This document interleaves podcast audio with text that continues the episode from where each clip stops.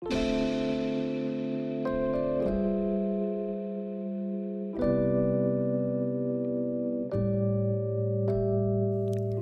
大家好，欢迎收听 Midnight Laundry，我是舒雨。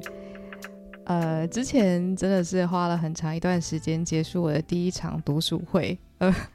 讲场好像有点怪怪的，就是我的第一系列读书会啦。那这个是我一直以来就是在内心很想做的事情，可是我好像花了很长一段时间才终于。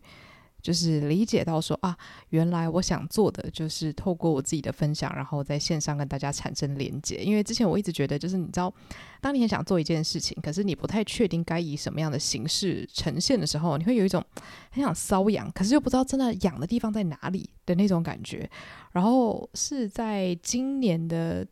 过年期间嘛，我突然有这个灵感，就是要做这个 podcast。那时候本来只是想说，哦，有很多很小的主题想要分享。但是我没有发现，其实我真的想分享的就是一些我看书的心得。但是因为我有一部分的工作其实就是有经营线上电子报，在分享一些读书心得嘛，所以我好像也不太适合在这边做重复的事情，而且我自己也不喜欢，就是你知道，重复的事情在不同的平台做就没有新意了嘛，没有挑战自己或是灌溉自己脑袋的感觉。那后来也是就灵机一动，觉得说啊。那我就读我自己最喜欢的这些书，然后把这些心得分享给大家。因为其实很多书，你说你看过，但是要你真的很巨细靡遗的说。书的内容是什么？我相信很多人都会觉得很困难，就是可能你可能才刚读完的小说，你要从头到尾解释它里面发生的细节，你可能都会觉得，哎，好像有一点难回想起来这样。所以我就觉得说，那我自己最喜欢的那几本小说，搞不好我都有点难去跟大家细细的解释，哎，哪几章发生了哪些事。所以一开始就是从一个自我满足的角度出发，但是我真的没有想到我会收到很多真的让我。就是内心很激动的回复，大家会不会想说，诶，请问这个节目是有登上去 金曲奖吗？就是也没有，但是我觉得这件事情是让我很惊讶的点在于，它是一个我一时兴起的想法，但是我现在真的很确定，它很像是一个那种直觉的灵感嘛，就是告诉你说你必须要做这件事情。那我觉得我衡量它对我来说重不重要的方式是。我在做的时候有没有感觉到内心真的很充实，然后很确定知道自己正在做一件很就是让自己快乐，然后也感觉我把很多能量给了这个世界，但是又不是把我自己榨干那种感觉。然后同时我收到的回馈真的会让我完全发现说这件事情已经超出了我原本的期待，所以我才会就是把这么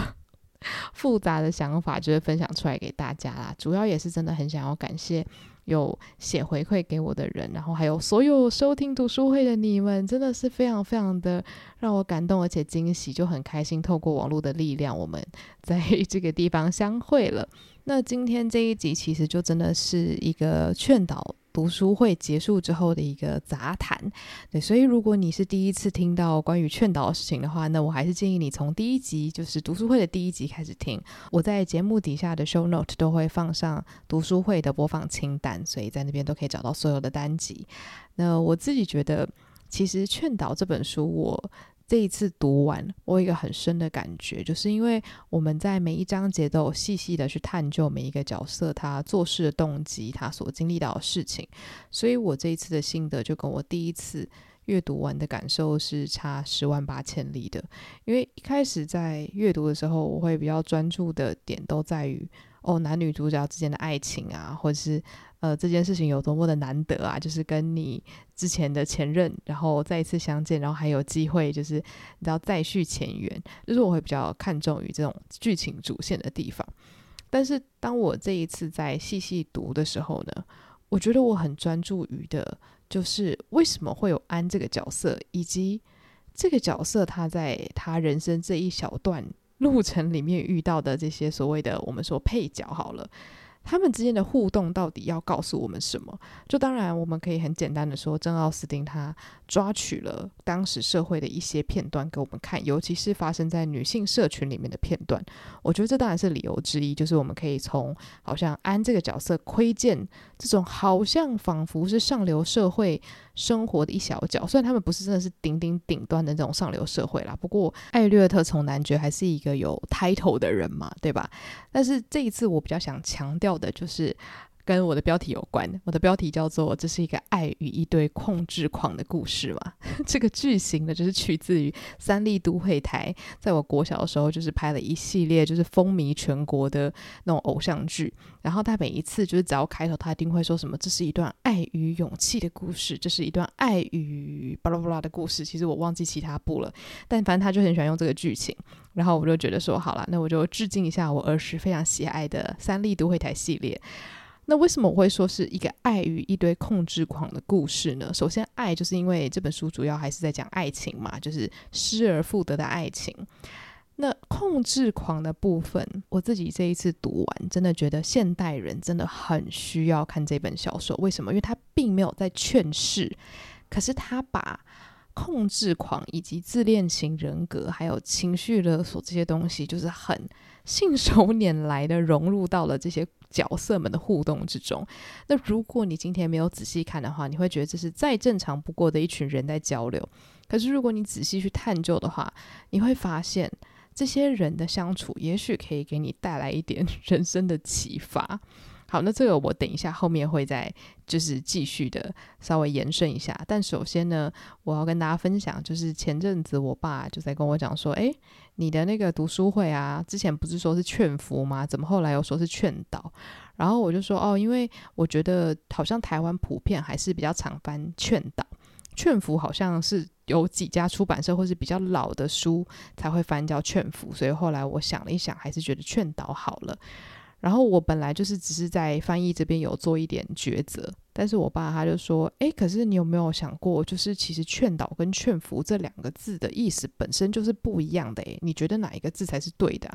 然后我就说：“哦，你这么一说，好像真的不一样诶。”然后我爸就说：“对啊，你看。”劝导就是今天一个学生做了什么事情，老师觉得不对，他劝导，那学生要不要听，那是他家的事。但是今天如果你说你劝服了一个人，这两个字本身就代表这件事情你已经说服完成了，这个行为已经结束了。劝导只是一个好像要诱发他可能改变他行为的一个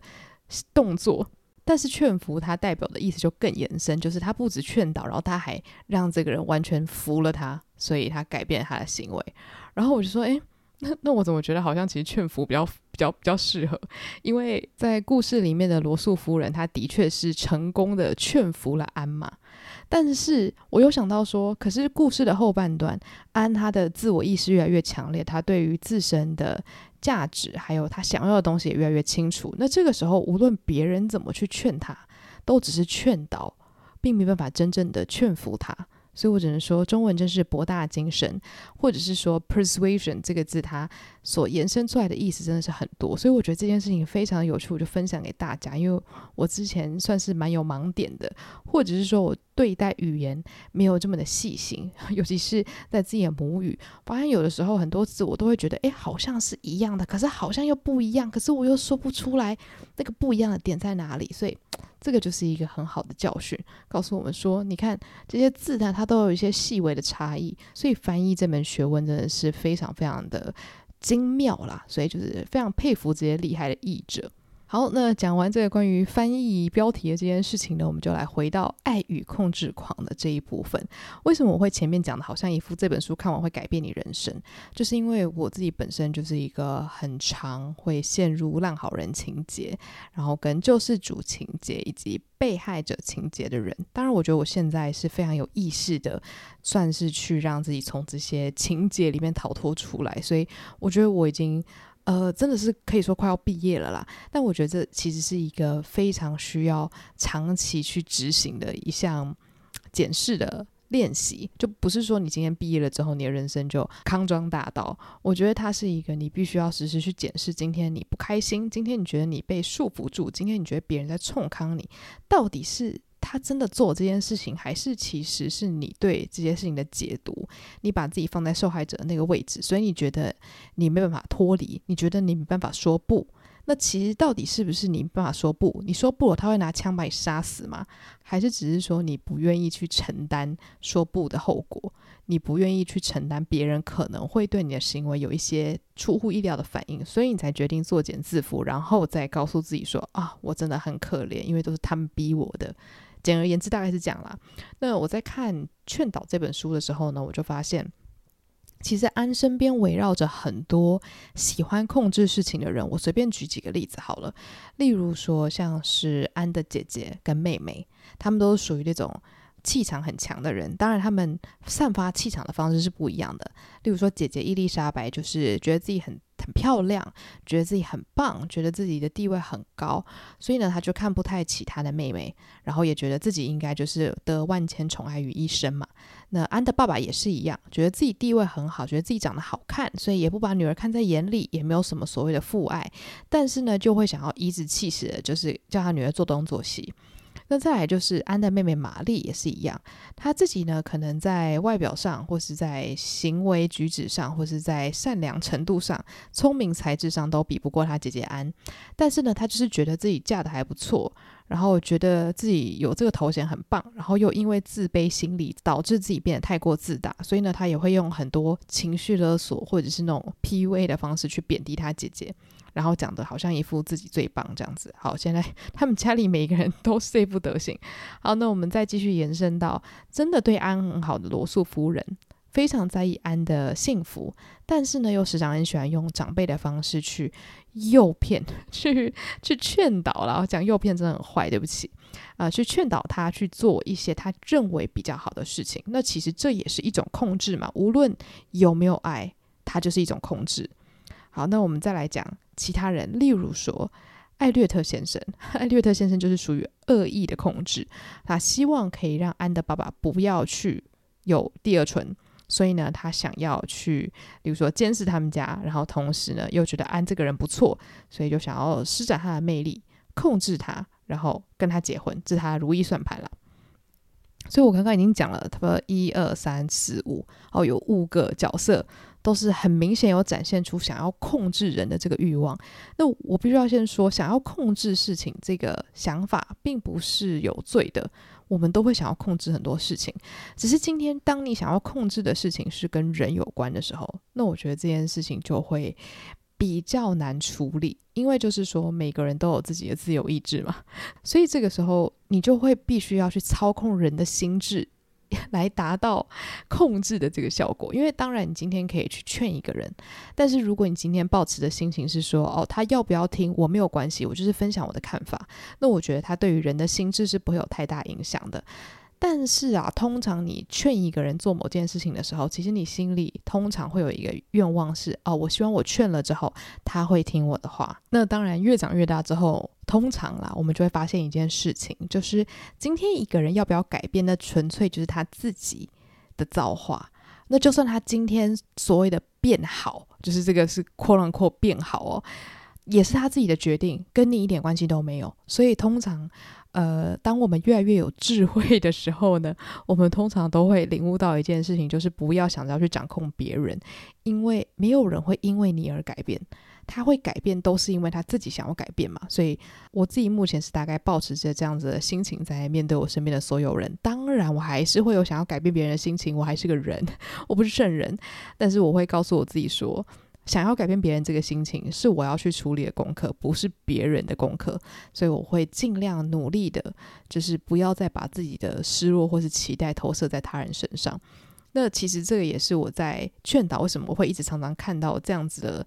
状况就是因为我自己其实很在意所谓的界限嘛，就是今天我对一个人失望，到底是我的问题还是他的问题？那到底是我的功课还是他的功课？所以我在劝导里面就会看到说，很多人把他们自己的功课全部投射在安身上，例如说。自己很自卑，所以把自卑投射到安身上，然后让安成为受气包嘛，就是你所有的不安都全部倾倒在他身上，或者是说你担心他过得不好，那当然他过得好不好，其实实际上跟你无关，当然你心情会很差，但是我们真的是回到最实际的面向。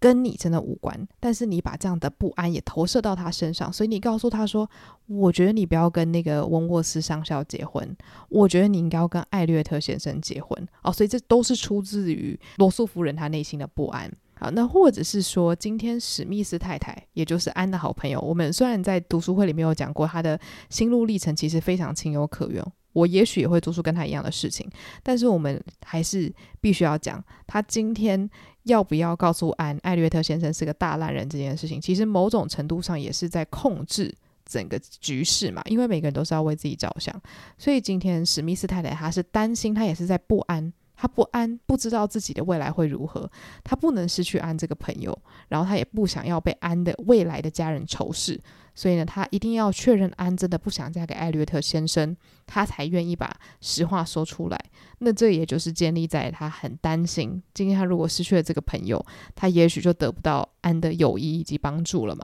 对吧？所以说，其实我觉得这些都是很基本的人性啦。那我觉得他也就反映了。我当下在意什么样的议题，我就会在这本书里面看到什么样子的东西。那也许大家可能会在更多不同的面向看到真奥斯汀所写出来的人性。那我自己的结论就是，我觉得真奥斯汀真的是一个很棒的作家，因为他就是没有要喂养给你任何教条，他就是忠实的呈现一个他心中的故事。那你要怎么去解读这些角色，那就是你自己的想法。那我现在在我这个阶段解读出来的就是，我发现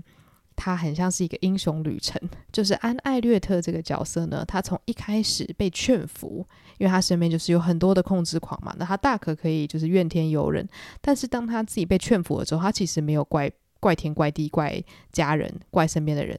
他就是告诉自己说好。那我做这件事情，我后悔了。可是我不怪任何人，因为当下的我就是有这样的需求，我就是需要别人的劝诫。那我听从了啊，我现在后悔了，那我能怪谁？对吧？好，那现在他知道了自己想要什么，那他开始慢慢慢慢一步一步的去用他很温柔的方式来跟。他身边这些非常充满控制欲的人进行一点一点的碰撞，就例如说，当他妹妹玛丽又在那边无理取闹的时候，别人可能说了一句调侃他的话，安也是会觉得很好笑嘛。所以其实我觉得某种方面来说，这也是他小小的叛逆，他并不会全然的就接受说他妹就是这样子的一个人，他也觉得他妹很荒谬。那例如说，他的姐姐跟他爸爸就是狗眼看人低，他也觉得很丢脸，但是他并没有去直接的碰撞这件事情，而是内心的去接受。他就是接受他家人就是这样的一群烂人呐，因为你就是不要试图去改变别人，因为他们不会因为你而改变。所以我觉得我在他身上 真的是看到人生大智慧，你知道吗？就是他为他的家人感到蒙羞，可是他知道就是他们不会改变，那我们就是不接触，我们就是接受现况。然后好好的去找他要的东西，例如说去跟他喜欢的人在一起，去好好珍惜真的愿意对他好的朋友以及罗素夫人，因为这些人很显然也因为看到安的改变，也愿意让自己成为更好的人。那我觉得这就是一个非常正向的关系，很正向的成长。然后我觉得这也是未来我希望啦，我们都会很想要去拥有的一个关系吧。就说今天你身边可能真的会有所谓的让你成为受害者的那些人，可是他们可能是真的离你很近的家人朋友，也许你在他们身上真的有看到一些很好的地方，你觉得不用真的跟他们切八段，我相信大家生活中一定有这样的人。保证一定有。那今天这个时候也不是要说啊，我就是比他好，因为你自己有可能也是一个超级控制狂，这是非常有可能的。那我觉得我们能做的就是，先不要再对这些人有错误的期待，就接受他们现在的样子，也接受自己现在的样子，或者是自己曾经犯下的错误。那现在能够改变的就是未来我到底要什么，我能不能够做点什么？就像是安，他能不能够做点什么？他能，他拒绝了自己不喜欢的人。然后勇于的跟自己心爱的人表达他内心真实的想法，而且他也不吝于告诉他身边的人，他并不想要跟所谓的很友善的、很风度翩翩的艾略特先生结婚。那当然，我们的作者也就是在最后给他一个非常美好的结局嘛。所以我自己是觉得啊，希望说我们未来都可以像安一样啦，就是接受自己过去所做出来的行为，然后。把所有的目标都放在未来，那内心可能还是会有很多很多不同的挣扎，但是我觉得把自己的脚跟站稳，会是长大之后我们最可以做的一项很奢侈的事情吧。因为以前小时候，可能你想要把脚跟站稳，大家会。极力的想要告诉你说你不够格，你不够格。可是现在你长大了，其实所谓的阻碍其实越来越少。今天外面的人要对你指指点点，那是他们的问题，因为你现在是可以为自己做主的人嘛，对啊。所以啊，为什么好像真的讲得像劝世文？总之，我觉得这是我在读完整本书之后我的一个很大的领悟啦。因为我就会觉得，哦，他真的很像是一个从控制狂。的这个妖魔鬼怪里面走出来的一个故事。诶，就是说这些妖魔鬼怪未来还是会一直在他身边绕来绕去。可是我非常相信未来的安，